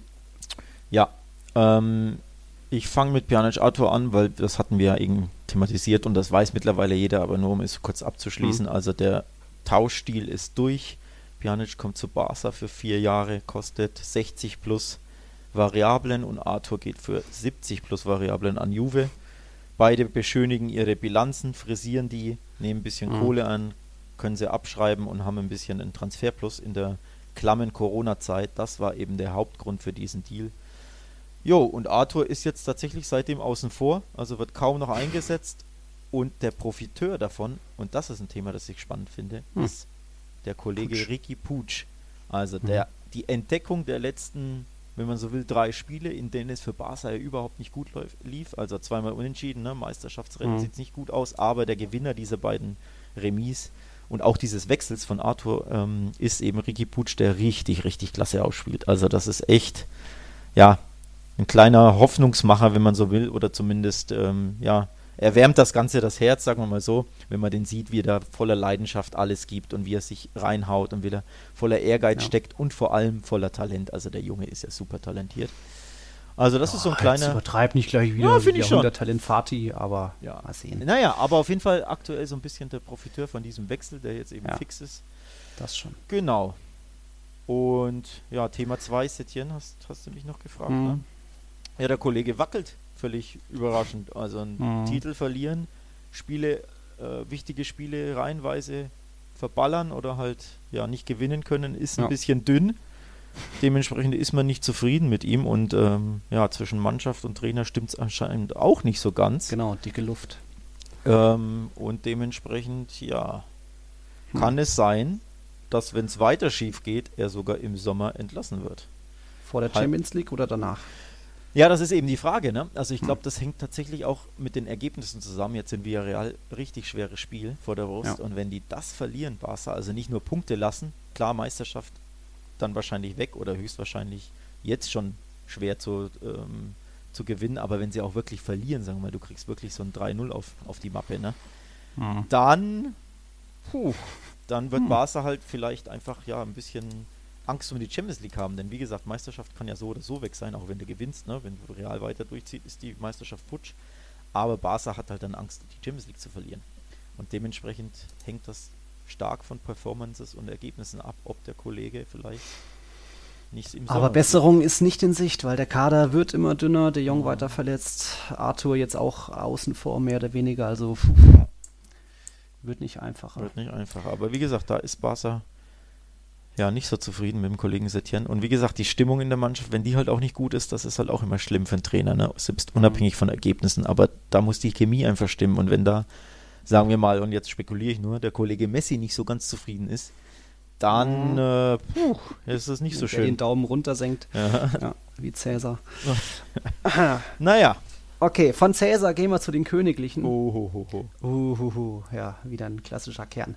74 Punkte für Real Madrid, nur 70 für Barcelona und jetzt eben ja, fast eine kleine Mini-Vorentscheidung für die Blancos, von deren Spiel es eigentlich gar nicht so viel zu berichten gibt. Ramos hat halt wieder das Ding gemacht und ansonsten haben sie gut verteidigt. Das ist kurz zusammengefasst, glaube ich, kein glorreicher Fußball natürlich nicht, aber den braucht es nicht und gab es jetzt auch zuletzt gegen Espanyol nicht. Auch dort hat ein Tor gereicht, ein Geniestreich von Benzema. Dieses Mal war es ein guter Antritt von Carvajal, der zu einem schlampigen Elfmeter äh, bei Getafe führt. Ramos wieder eiskalt, jetzt zwei- 21 Elfmeter in Folge verwandelt, sein elftes Saisontor. Mehr hat er noch nie in einer Spielzeit erzielt und er hat, ist jetzt so gesehen auch der Corona-Pichichi, wenn man das so sagen kann. Also vier Tore für Ramos seit Restart. So viele hat sonst keiner in La Liga. Sagenhaft, ne? Also ich meine, Sagenhaft. es sind auch, waren nur Standardsituationen dabei oder hat auch, nee, eins aus dem. Spiel heraus, ne? Dieses schöne Tor gegen Eibar war aus dem Spiel heraus und ansonsten zwei Elfer und ein wunderschöner Freistoß. Also drei Mhm. Standards. Ja, ja. Kann ich mich gerade gar nicht mehr erinnern. Tja, weil du nicht ausgeschlafen hast, siehst du mal. ja. Gegen Eine Eibar war doch der Tap in nach dem schönen Ach, Move, richtig, der Benzema, schöne Konter. Ja, der war äh, schön. Hazard legt rüber, so ein richtig Ja. schöner Angriff und in. Mittelstürmermanier hat er den Danke Riecher gehabt. Erinnerung. Der Ja. war gut. Ja. Ähm, Aber ansonsten, wie gesagt, eiskalte Elfmeter und ein wunderschöner Freistoß. Also der Standard-Pichichi, wenn man so möchte. ähm, ja, apropos Getafe oder Getafe. Mhm. Ich habe auf ein Unentschieden getippt. Da Mhm. hat Hoffnung und Überzeugung mitgetippt, weil Mhm. ich habe tatsächlich völlig überraschend vorhergesehen, dass das ein richtig schweres Spiel gegen Ja. Getafe war. Ja. Ähm, tust dich einfach schwer gegen die und die kämpfen um Champions League und Europa League und sind unbequem und es war wirklich klar, dass das ein ganz, ganz enges Ding wird.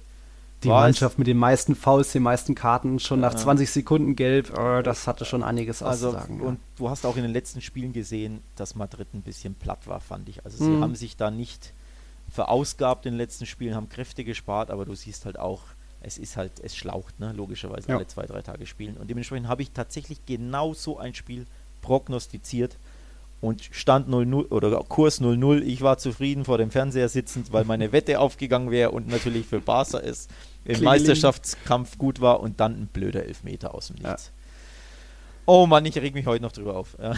Ja, also darauf hat Real Madrid auch spekuliert. Das ist Ja. auch so ein bisschen diese defensive Herangehensweise. Erstmal sicher stehen, nicht zulassen, dann auf diesen einen Fehler Ja, lauern ja. beim Gegner. Der wird kommen, auch wenn es wie jetzt die 79. Minute ist und es ist passiert. Aber du musst zugeben, Also. 0-0 wäre das gerechte Ergebnis gewesen. Ja, ich hatte Schon, mich auch oder? schon mit abgefunden. Ja. Getafe hatte auch 10 zu 8 Schüsse, also zwei mehr als die Blancos.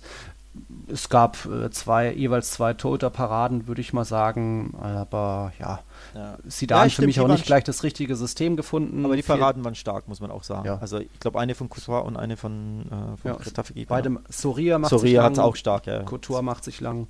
Ja, also das, es hätte gut Unentschieden werden können, aber Real Madrid hat dann eben auch jetzt diese Kaltschnäuzigkeit und ich sag mal, Das Meisterglück. Meisterglück auch, aber ich würde es, was du gesagt hast bezüglich Fitness, sie sind nicht platt, sie schonen nur einfach gut ihre Kräfte oder teilen sie sich noch besser ein für das, was es reicht. Du weißt ja, ein gutes Pferd, man springt nur so hoch, wie es muss. Und ja, auch weil da sie dann vor allem auch in der Defensive mit Ramos, Varan, Cavachal nicht so viele Möglichkeiten, Alternativen hat, Benzema, Casemiro ähnlich, gehen die halt erstmal nur so im dritten Gang und gucken dann. Wenn es sein muss, dann drehen sie nochmal auf, drücken aufs Gaspedal, aber so reicht es dann eben gegen Espanyol, gegen ja. Getafe. Und das ist dann irgendwo auch das Meisterstück von Zidane. 21 Gegentore. Jetzt Liverpool hat, hatte zuletzt auch so viele, die haben jetzt viermal kassiert, also Real die beste Defensive in Europas Top-Ligen. 16 weiße Westen für Mhm. Courtois. Oblak ist der zweite dahinter mit 14, was auch sehr gut ist, aber Da, da würde mich jetzt die Top-Ligen-Statistik interessieren. Ich glaube, Bayern hat weniger als 16, meine ich. Und die 12? Stimmt.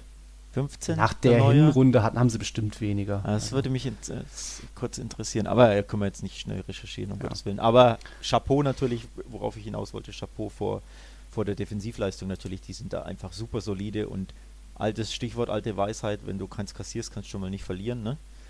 Dementsprechend, Amen. ähm, ja. Die Defensive Kannst du macht. fast schon gratulieren. Die De nee, Mach ich nicht. Nee, nee, nee, nee, nee. Am Sonntag. Äh, schauen wir mal am Sonntag. Zwei ja. unfassbar schwere Auswärtsspiele, weil auch ja. äh, der Athletikclub aus Bilbao ja richtig gut in Form ist. Und oh. jeder weiß es, dass im San Mames, da spielt keiner gern. Ähm, wenn, die, nee. wenn die Leones da brüllen und kratzen. Brüllen. Ähm, und Barca bei Villarreal, also beides so ein bisschen, ja, ich will nicht sagen Münzwurf, aber es geht schon in die Richtung. Also ich könnte mir bei beiden Spielen jeweils jedes Outcome vorstellen. Also ein 0-3 mhm. Aus Barca Sicht genauso wie ein 1-0 für, für Bilbao, genauso wie ein 2-1 für Barca und dann dementsprechend kann alles passieren. Also ich glaube, der Sonntag wird entscheidend und so ist es. Dann schauen wir weiter am Montag. genau. Wir schauen jetzt erstmal weiter auf eben das Restprogramm und die beiden Gegner Villarreal und Bilbao nach noch einer Werbepause. Wir leben in einer Welt, in der sich alle zu Wort melden. Nur eine Sache. Die behalten wir lieber für uns. Guck dir mal deine eigenen Masturbationsfantasien an und frag dich mal, welche davon ohne Angst, Unsicherheit und auf Entspannung basiert. Beziehungsweise Sex. Der Podcast für Paar- und Sexualprobleme. Hast du innerlich eine Rechnung offen und willst du diese Rechnung begleichen oder sagst du, okay, ich möchte in eine zufriedene und liebevolle Beziehung finden? Bettina Utzler und Robert Cordes, Sexualtherapeuten des Instituts für Beziehungsdynamik Berlin, sprechen das an, was sich sonst keiner traut. Professionell, einfühlsam, kompetent. Wir sehen die Welt danach anders. Wir sehen Beziehungen danach anders. Wir sehen uns selbst auch anders. Beziehungsweise Sex. Der Podcast für Paar- und Sexualprobleme. Überall, wo es Podcasts gibt. Außer bei Spotify. Alex hat es angesprochen, Bilbao ist in Form jetzt wieder. Aus den letzten vier Spielen haben sie drei Siege geholt und einer vorne ja, hat erlebt fast sowas wie seinen zweiten Frühling. Also Raúl Garcia jetzt wieder mit einem Doppelpack gegen Valencia beim 2-0-Sieg. Raúl Garcia ist da jetzt mit schon 13 Saisontoren so gesehen der zweitgefährlichste Spanier in La Liga zu dem anderen, den, der noch gefährlicher ist, kommen wir gleich noch. Der hat auch einen Doppelpack geschnürt. Also Raul Garcia in Form, Bilbao generell auch, das konnte sich gegen Valencia wieder sehr sehen lassen. So kam es dann auch zu dem Plätzetauschen in La Liga mhm. oder in der mhm. Tabelle. Vorher war noch Valencia vor den Basken. Das hat sich jetzt erledigt, da auch Valencia das wichtige Thema Trainerwechsel Wohol González jetzt zum, ich glaube, sechsten Mal schon als ja. Interimstrainer bei Unfassbar. Valencia im Einsatz. schon verrückt. Aber getan hat sich nicht viel. Also die Valen Valencianos jetzt vier der letzten fünf Partien verloren. Sie wollen irgendwie nicht nach Europa, aber Bilbao eben schon. Sie haben es auch nicht verdient. Also es ist nee. wirklich eine Chaos-Saison, die Valencia da spielt. Zu Hause immer wieder stark, gegen Real fast gewonnen bis zur 90. Ja. Ne? Courtois, Stichwort Courtois, ja. gegen Barca gewonnen, ähm, dementsprechend zu Hause lief es. Ich glaube, es war die erste Heimniederlage. Die erste Heimniederlage. Das erste ähm, Mal auch ohne, ohne eigenen Treffer daheim. Ja, also daheim lief es, da waren sie eine Festung, wobei es viele Unentschieden dabei waren wegen kleinere mhm. Teams, muss man auch sagen. Aber ja. auswärts völlig wieder beieinander, ja. das Wort der heutigen Episode. Und insgesamt haben sie es, finde ich, nicht verdient, nach Europa zu, äh, einzuziehen. Und dementsprechend, meiner Meinung nach, war es das jetzt auch bei sechs Punkten Rückstand auf Platz 6, Valencia. Ja. Platz, auf Platz 10 runtergefallen. Also puh, das ist wieder mal eine Chaos-Saison. Vor allem, weil es sich Valencia auch selbst eingebrockt hat, denn beide Tore sind durch Fehler, Fehlpässe passiert. Kondogbia erst so katastrophaler Querpass im Mittelfeld, da war dann Raul Garcia in Mittelstürmer-Manier zur Stelle und dann hat äh, Gaia Ersatz, Gaia ist ja glaube ich Saison aus, Costa auch irgendwie einen Fehlpass ge sich geleistet und dann einfach Raul Garcia zu einem Fernschuss eingeladen. Also kann man sich auch nochmal auf der Zone anschauen. Schicke Buden dabei. So Bilbao kaltschneuzig, eiskalt und Valencia einfach schlampig wieder. War ja schon klar, dass sie äh, Probleme haben hinten, aber jetzt auch noch Kondogbia, der eigentlich noch einer der konstanteren war. So ein Fehler. Das reicht dann eben nicht. Und wenn du mir und dir und uns vor der Saison gesagt hättest, Granada könnte vor Valencia landen in der Tabelle, hättest du auch mhm. gesagt, ihr spinnt doch. Waren die, haben wir, haben wir ja. Granada nicht beide als Absteiger getippt? Kann sogar sein. Ja, ne? kleinster Kader Und die sind jetzt aktuell ja. punktgleich mit Valencia auf Rang 9. Also Chapeau vor. Pokalsieger, ja. Und haben die, haben die übrigens sogar aus dem Pokal geschmissen. Im direkten oh. Duell im Viertelfinale, glaube ich, ja. Ja. Ui, ui, ja nur kurzer Exkurs. Also, lange her. Äh, lange her, genau. Nee, zurück zu, zum Athletic Club, dem nächsten Gegner von Real Madrid. Das wird ein Topspiel, das, wie gesagt, ja. das zweite von zweien. am Sonntag. Mhm. Also bei, für mich beides mehr oder weniger Münzwürfe, denen ich äh, mir beides vorstellen könnte. Also ich könnte mir zwei Heimsiege vorstellen, zwei Unentschieden, würde mich beides überhaupt nicht überraschen, denn aktuell im San Mames würde ich nicht spielen wollen.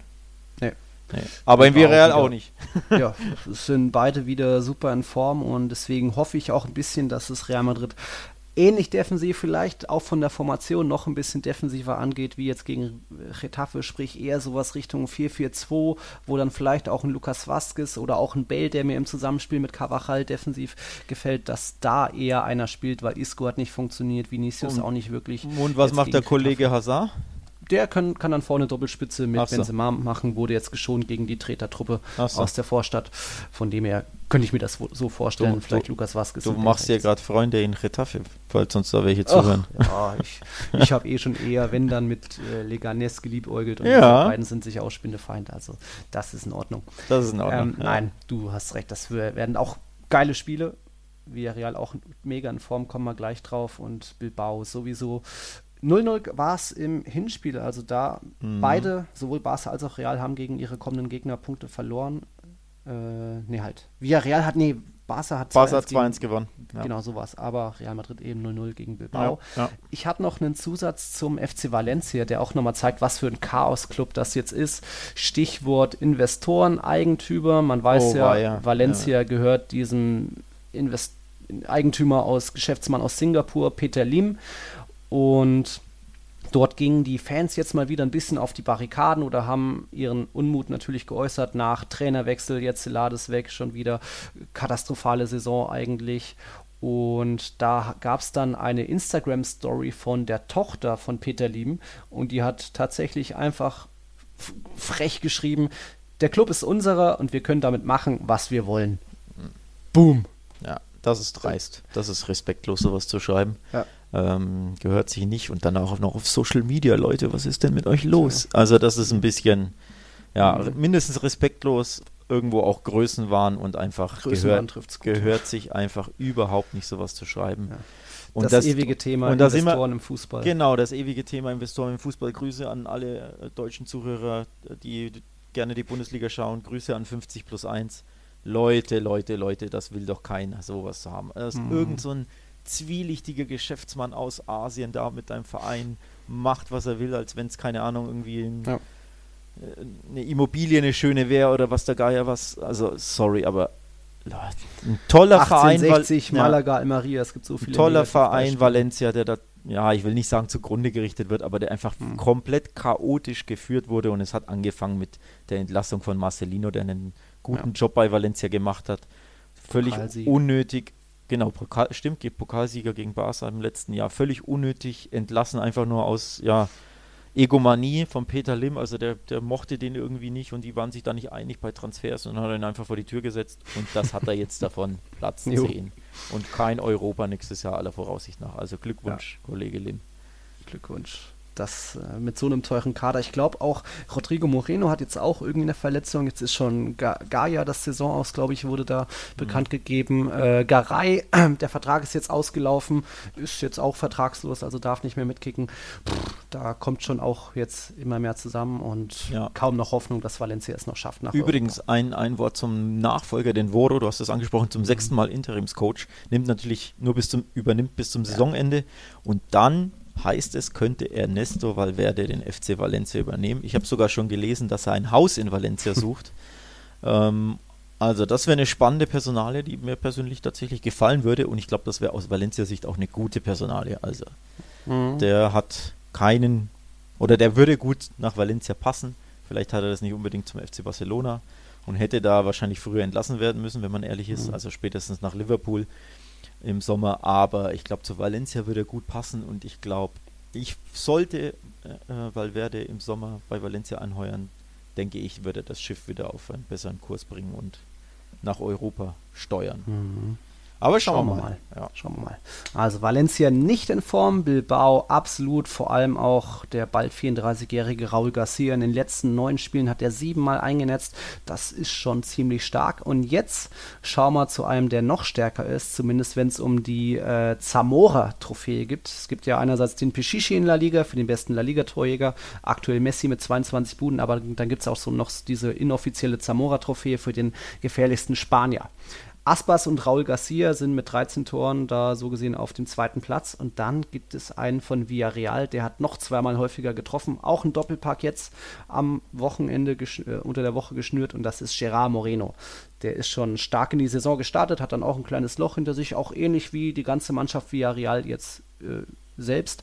Aber die sind nach dem Restart die zweitstärkste Mannschaft nach Real Madrid, haben da jetzt auch schon, was war das, fünf Siege und ein Unentschieden, 16 Punkte geholt. Yes. Also, und gegen Betis jetzt 2-0 gewonnen, hoch verdient wieder und da auch wieder die Ansage, meine Güte, Real Betis, was ist aus dir passiert? Wie kann man mit so einem guten Kader sich so schwach anstellen? Ähnlich, du hast doch letztens den Schalke-Vergleich gebracht, oder? Habe ich den Schalke vergleicht? War, war das bei Betis oder? Es kommt ja, würde ja bei vielen passen, aber Ähm, ich glaube, es war Betis. Ja, ein bisschen klar. Also eine, eine Mannschaft, die du, die du höher einschätzt, besser einschätzt, die einen gut einen tollen Kader hat, das trifft jetzt vielleicht auf Schalke nicht unbedingt zu, aber du, ja, na, ja. Also Ja. zumindest Betis, das ist äh, eine Mannschaft, die muss um Platz 5, 6, 7, Ja. 8 mitspielen. Manchmal reicht ja, je nach Pokal, Hm. äh, Konstellation reicht ja Platz 7 für Europa. Also sie müssen um Europa mit diesem Kader mitspielen.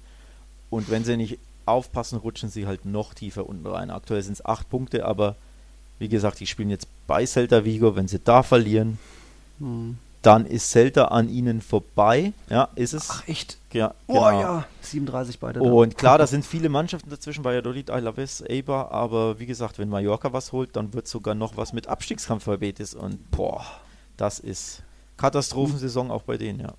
Das ist gleich Samstag um 17 Uhr das zweite Spiel an diesem Spieltag. Oh ja, das dürfen wir nicht verpassen. Ja, da freue ich mich Ähm. schon tatsächlich drauf. Also Celta Betis ist tatsächlich ein cooles Spiel. Hm. Normalerweise, wo du sagst, da spielt der Sechste gegen den Siebten. Ja, Hm. jetzt ist es halt der 13. gegen den 17. Ne? Ja, passiert.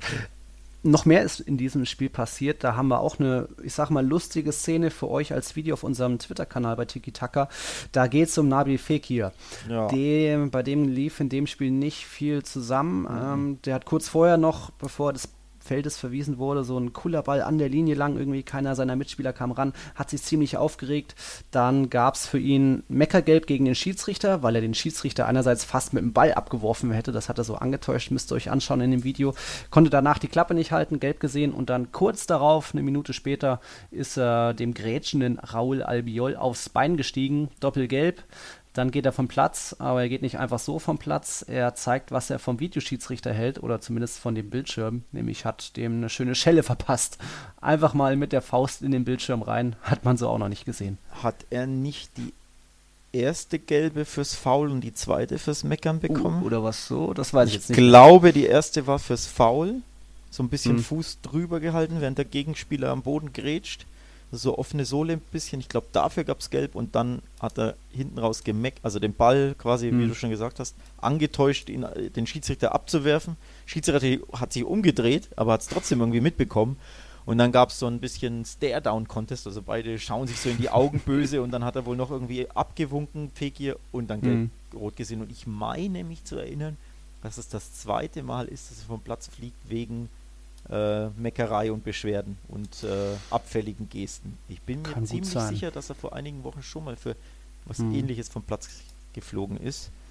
Ja. Auf jeden Fall, ja, unterm Strich eine dumme rote Karte, eine völlig, also gelb-rote Karte, eine völlig unnötige, aber auch eine harte, wenn man ehrlich ist, ein bisschen. Also muss nicht sein, aber das Temperament ging dann mal wieder mit ihm durch.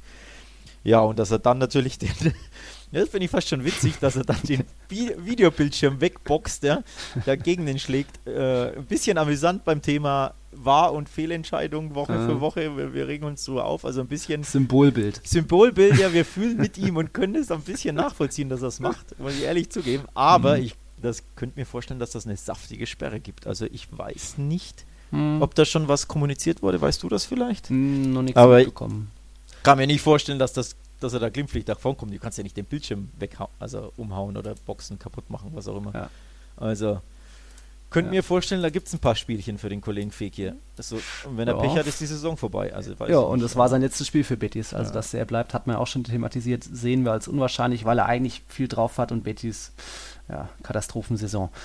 Thema Katastrophe. Ich habe ja vorhin einen meiner Freunde in dieser Saison gelobt, Watschlik. Einen anderen Freund muss ich mal wieder Mhm. Oh, du, du, du machen. Ja, ja, Lieber ja. Marc Bartra, das mit dem Fußball, ich weiß nicht, ob Yay. du und äh, das noch was wird. Also, du hast ja deine Zweifel bei diesem, dieser Elfmeterszene gegen Bakker, aber ob das jetzt, äh, ob man das so ahnen muss, Fakt ist oder sicher ist, es war schlampig verteidigt von Bartra gegen Bakker, der da einfach noch den Arm hat, ihn ein bisschen nach hinten zieht. Bakker fällt um, der Stürmer, und es gibt den Elfmeter. Also einfach immer diese, diese, das Fünkchen Erfahrenheit, Abgezocktheit, was ein Marc Bartra inzwischen haben muss, hat ja schon bei Barcelona und Dortmund ordentlich gespielt, aber was, was immer wieder zu Gegentoren führt und so war es dann eben das 1 zu 0 durch Gerard Moreno schon in der siebten Minute, wo dann einfach ja, Bartra zu schlampig agiert. Ja, da war jetzt viel drin. Ähm, für mich Hm. tatsächlich auch wieder einer dieser Softpants, also diese, diese, ja, viel zu leicht, leichten Elfmeter. Ein bisschen macht er schon was, aber ich bin mir nicht sicher, ob man das unbedingt pfeifen muss. Aber grundsätzlich ist er mir auch ein sehr wackeliger Innenverteidiger. Also nicht ohne Gründe hat das bei Barca nicht geschafft. Unter, ich meine mich zu erinnern, vier verschiedenen Trainern kam er nie über die Rolle des vierten Innenverteidigers hinaus. Also er spricht schon Mhm. Bände. Ähm, dementsprechend ja ist, habe ich glaube ich schon öfter gesagt, Betis seine Kragenweite, aber auch da ja, stagniert er ein bisschen in der Entwicklung. Wobei, was heißt Entwicklung? Wie alt ist er? 28 mittlerweile? Irgend sowas, ne? Also Ja. er, wirklich entwickeln wird er sich nie. 29 ist er, dementsprechend, da, da, entwickelt sich nichts mehr. Ähm, ja, ist nicht der sicherste Innenverteidiger und sieht nicht immer glücklich aus. Da gehe ich d'accord mit dir, ja. diese Saison klarer Pfeil nach unten, Ja, weil er wirklich auch viele Gegentore verschuldet und die Mannschaft ist aufgerückt und einfach schlampig. Und dann, er war ja auch so gesehen, das 2-0, auch durch Gerard More- Moreno in der 30. Minute, hätte er auch verteidigen können. Da ist er einfach viel zu harmlos, auch gegen Bakker in dem Fall, äh, rangegangen, hat den Bakker so zwei, drei, vier Ballkontakte gegeben, zu viel Zeit, zu viel Platz. Bakker spielt drüber, Mora Moreno übrigens sehr geiler Abschluss mit so einem Chip. Äh, aus kurzer Distanz über Sydney, den Verteidiger, und dann direkt der Abschluss gegen Robles, keine Chance, sehr platziert. Auch das könnt ihr euch nochmal anschauen. Aber Ja. auch da wieder Batra, auch, äh, es Ja. reicht nicht. Das ist richtig. Ähm, ja, für, für Platz 13 bei Betis reicht es, aber dementsprechend äh, ja, leistungsgerecht, sage ich mal. so ein Mhm. bisschen. Ja. Ja. Es hätte eigentlich, bitte? ja. Nee, sag du, passt schon. Ja, es hätte eigentlich auch viel höher als 2-0 ausgehen können müssen. Müssen. Ja. Ähm, Pedraza hat sich noch einen heftigen Fehlrückpass hinten geleistet, den Bakker nicht ausgenutzt hat. Paco Alcacer eingewechselt, eine gute Chance liegen gelassen mit dem Kopf und dann sogar noch Santi Cazorla an die Latte, das Leder gehämmert, so kurz vor der Linie ähm, kam der Ball da auf. Also Betis hätte sich da auch nicht über 0-4 beschweren können. Das Nee, hätte mal wieder gezeigt, nicht. wie stark Villarreal aktuell drauf ist. Ja. 16 Punkte nach dem Restart. Chapeau für die alten Herren. So viele Alte sind dann auch nicht dabei, aber so ein Raul Albiol, ein Casola und so weiter. Und mit 28 Jahren im Schnitt gehört es schon eher zur, zu den älteren Teams in der Liga. Aber damit hätte man nicht gerechnet, dass die nach dem Restart so angreifen. nochmal. Nee, hätte man nicht. Und vor allem habe ich Angst vor Gerard Moreno. Mhm. Denn der ist ja richtig gut in Form und der Oder auch euer Ex Alcacer. äh, oder auch Alcacer, genau. Der hat auch Aber- schon geknipst. Genau, ja, tatsächlich, aber Moreno hat ein bisschen, ich will jetzt nicht sagen, einen Hass auf Barca, aber ich glaube, da gibt es immer so eine Fehde, denn der war bei Espanyol und ich meine mich zu er erinnern, so. dass er sich damals so, ja, schon immer gerne gestritten hat mit dem FC Barcelona und harte Duelle gegen Piquet und da gab es äh, Sprüche Hm. und Nachtreten und etc. etc. Also könnte mir Mhm. vorstellen, dass der Kollege, der ist, glaube ich, nämlich sogar Katalane, also wer weiß, vielleicht Mhm. wurde er in der Jugend von Barca missachtet oder, oder nicht zum Training, zum Jugendtraining eingeladen oder ist glühender Espanyol-Fan. Weiß nicht, was da los ist, aber irgendwie glaube ich, wird er sehr angestachelt sein am Sonntag und er ist in super Form, also ich sag mal so, Mhm. ich würde, glaube ich, einen Fünfer drauf setzen, dass der Ter Stegen 1 einschenkt. Ja, Er ist in Topform jetzt Ja, mit ist in 15 Topform. Saisontoren schon. Ja. Und äh, Villarreal konnte auch einige schon. Wie gesagt, Alcacer wurde eingewechselt, Casola wurde eingewechselt. Selbst so ein junger Spund wie Chukwueze kam rein. Bruno Soriano nach seinen drei Jahren Jahrescomeback wieder eingewechselt. Also die Mannschaft ist schon auch gut in Form. Mhm. Ähm, das kann gut gut ausgehen für Villarreal. Ähnlich auch Bilbao, ähnlich gut in Form. Also wirklich alles drin am Sonntag. Tja, das wird Tja. spannend. Da habe ich ein bisschen Respekt vor. Ja. Ja. Ich gucke nochmal auf den Spieltag. Eben Freitagabend Atletico um 22 Uhr empfängt Mallorca. Dann Samstag 17 Uhr packendes, ja, nicht Abstiegsduell, aber wenn Celta gegen Betis gewinnt, dann hat Celta genauso viele Punkte wie Betis. Und dann Sonntag 14 Uhr zum ersten Mal jetzt die Königlichen vor Barcelona im Einsatz. Warum? Weil es im Baskenland schön angenehme, weiß nicht, 21 Grad hat. Mhm. Deswegen hat ja schon Barca um 17 Uhr, glaube ich, bei Vigo gespielt und Bilbao jetzt schon häufiger auch zur frühen Stunde gespielt. Nicht Ja. so wie in Andalusien, nicht so wie im hohen Madrid. Auch Katalonien ja eher heiß als kalt. Mhm. Und dann eben 22 Uhr Barca zu Gast in Villarreal. Tja, das werden spannende Pano. Spiele. Da könnte wirklich die Meisterschaft entschieden werden am Sonntag. Ähm, aus meiner Sicht aus, zum Negativen entschieden wird, logischerweise. Ja. Ähm, oder aber sie wird richtig spannend. Nochmal Ja. hinten raus. Beides ist möglich. Ähm, ich würde mich tatsächlich nicht aus dem Fenster lehnen, um einen Tipp abzugeben, weil für mich ist wirklich alles, alles möglich. Also vor Villarreal habe ich wirklich sehr, sehr viel Respekt. Die Ja. sind klasse drauf, waren, die spielen auch einen guten Fußball. Also Ja. tech- technisch ähm, super, super toll, was Casola und Koda machen und vor allem, du siehst ihnen an, dass sie voller Selbstvertrauen strotzen, denn sie schießen klasse Tore. Also Ja. da nochmal verwiesen auf das, äh, auf die Tore gegen Das letzte Spiel. das ja. letzte Spiel, Paco Alcacer und Moreno, die, die, die Direktabnahmen, Ja, diese Direktabnahmen. tollen, das 2-0 gegen Valencia war das. Ähm, also die strotzen vor Selbstvertrauen und dementsprechend. Äh, übrigens, ich habe die PK geschaut von Javi Calleja, dem, dem Coach von Villarreal, und da hat er gesagt, wurde gefragt, würdest du ein Unentschieden unterschreiben vom Spiel gegen Barca? Dann hat er gesagt, nein, würde ich nicht. also die Mhm. wollen gewinnen, die sind mit dem Punkt nicht zufrieden, die wollen natürlich in die Champions League, das ist ja richtig, richtig Mhm. krass, wie die da jetzt plötzlich dran schnuppern, nur noch drei Pünktchen hinter Sevilla Mhm. und die sind ja auch gerne mal launisch und spielen immer wieder unentschieden. also warum nicht Barca schlagen und plötzlich auf Rang 4 stehen Hm. am Sonntag, ne? Ja. Puh. Spannend. Ich tippe mal auf zwei Unentschieden irgendwie, jeweils 1-1. Das machst du gerne, ne? Schon. Ja, es ist die, die Nummer sicher ist das dann. Aber ich hatte, ich hatte ähm, liebe Zuhörer, wir haben jetzt auch gar nicht so ausführlich über Real Madrid gesprochen, auch Vinicius Isco, die, die Thematiken. Da ich habe nach den Spielen immer noch so eine kleine Videoanalyse auf dem Real Total YouTube-Kanal, da wird über 20 Minuten über das Spiel geredet. Schaut euch das gerne nochmal ausführlich an. Und da in dem Video habe ich eben auch ja, mich schon aus dem Fenster gelehnt und gesagt, es muss fast schon ein Wunder passieren, dass Real sich diesen Ligatitel noch nehmen lässt, weil Real abgezockt hat den breiten Kader, Barca wirklich taumelnd in der Mannschaft brodelt, dicke Luft, wenig Ideen, wenn Messi keinen Bock hat, geht er wenig zusammen und äh, eigentlich braucht ja Barca nicht, muss Barca nicht vier Punkte aufholen, sondern sogar fünf aufgrund des direkten Vergleichs. Wenn beide 74 Das Punkte stimmt. haben, dann ist Real der Meister. Also Das stimmt. Barca muss einen mehr sammeln und deswegen bin ich schon sehr, sehr, sehr zuversichtlich bezüglich der Meisterschaft, Ja. auch weil ich sehe, wie die Mannschaft als Mannschaft auftritt, wie Ramos sie leitet und das ist einfach Ich sehe ja auch nur Stark. noch zwei Stolpersteine. Einer davon der Sonntag in Bilbao und der zweite ist dann tatsächlich Villarreal. Das spielt ja auch noch am vorletzten Spieltag. hm. Äh, nee, ist zu Hause. vorletzte Zu, Spieltag. zu Hause. Wie bitte? Ja, aber es ist der vorletzte Spieltag. Es ist der vorletzte. dahin Genau, bei genau. Real schon die Puste aus, die Luft raus Ja, oder die Entscheidung auch schon gefallen. kann sein, aber tatsächlich, das sind die einzigen Spiele, die Ja. ich beim Restprogramm sehe, wo, wo Punktverluste meiner Meinung nach möglich sind. Ja. Denn die anderen sehe ich einfach nicht so. Und Restprogramm ist ein dementsprechend, gutes Stichwort. Ich hatte nochmal wie immer zusammengerechnet. Also bei den fünf Gegnern, die Real und Barca jetzt noch vor sich haben, in der Hinrunde haben beide Ge Barca und Real jeweils elf Punkte geholt, aber Reals fünf Gegner haben in der Tabelle ein paar Pünktchen mehr, 208, als Barcas fünf Gegner, 193 Punkte. Also sind ein bisschen stärker. Trotzdem, ich will, ich nehme lieber jetzt Bilbao als jetzt Villarreal. Also Hm. vermeintlich nominell vielleicht für Ja, die Katalanen das schwierigere Los. ja die Tabelle auch. bessere Mannschaft auch, also fußballerisch ähm, dementsprechend, ja. Ja.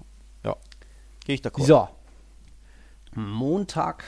Mal sehen, wie unsere Launen dann ist. Es ist ja erstmal angenehm, dass wir am gleichen Tag Spieltag haben und keiner irgendwie parallel noch Pressekonferenz gucken und äh, Mhm. was so gesagt wird.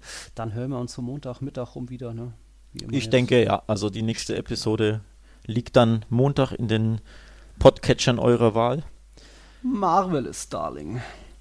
Liebe Leute, nochmal der Hinweis, schaut euch auf dem Tiki-Taka Twitter-Kanal nochmal die beiden Szenen an, eben Griesmann und Simeone schmunzeln und äh, Fekir, ja, zeigt dem Videobildschirm seine Faust das hat es in sich gehabt, wie auch der ganze Spieltag 33. Fünf Spieltage sind jetzt noch offen.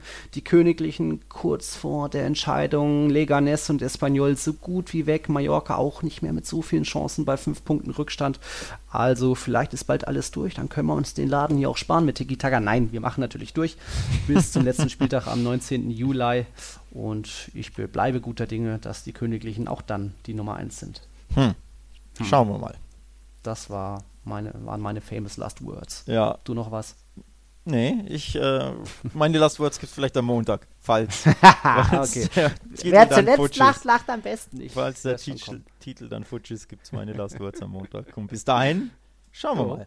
Oh, schönes Wochenende dir, schönes Wochenende äh, euch allen. Ebenso und hasta la próxima. Hasta la próxima. Ciao, ciao. Ciao. Wir leben in einer Welt, in der sich alle zu Wort melden. Nur eine Sache. Die behalten wir lieber für uns. Guck dir mal deine eigenen Masturbationsfantasien an und frag dich mal, welche davon ohne Angst, Unsicherheit und auf Entspannung basieren. Beziehungsweise Sex.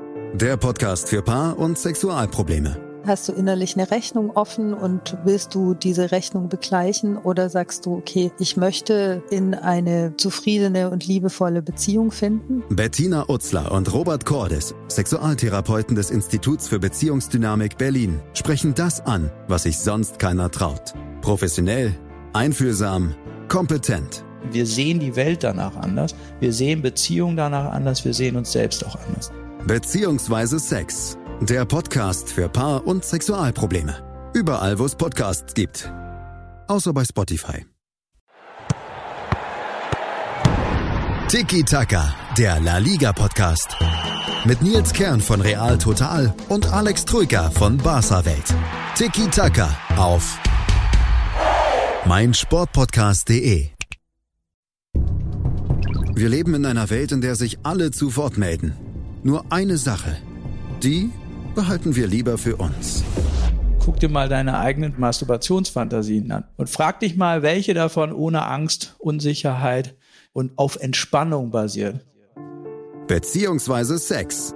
Der Podcast für Paar- und Sexualprobleme. Hast du innerlich eine Rechnung offen und willst du diese Rechnung begleichen oder sagst du, okay, ich möchte in eine zufriedene und liebevolle Beziehung finden? Bettina Utzler und Robert Cordes, Sexualtherapeuten des Instituts für Beziehungsdynamik Berlin, sprechen das an, was sich sonst keiner traut. Professionell, einfühlsam, kompetent. Wir sehen die Welt danach anders, wir sehen Beziehungen danach anders, wir sehen uns selbst auch anders. Beziehungsweise Sex. Der Podcast für Paar- und Sexualprobleme. Überall, wo es Podcasts gibt.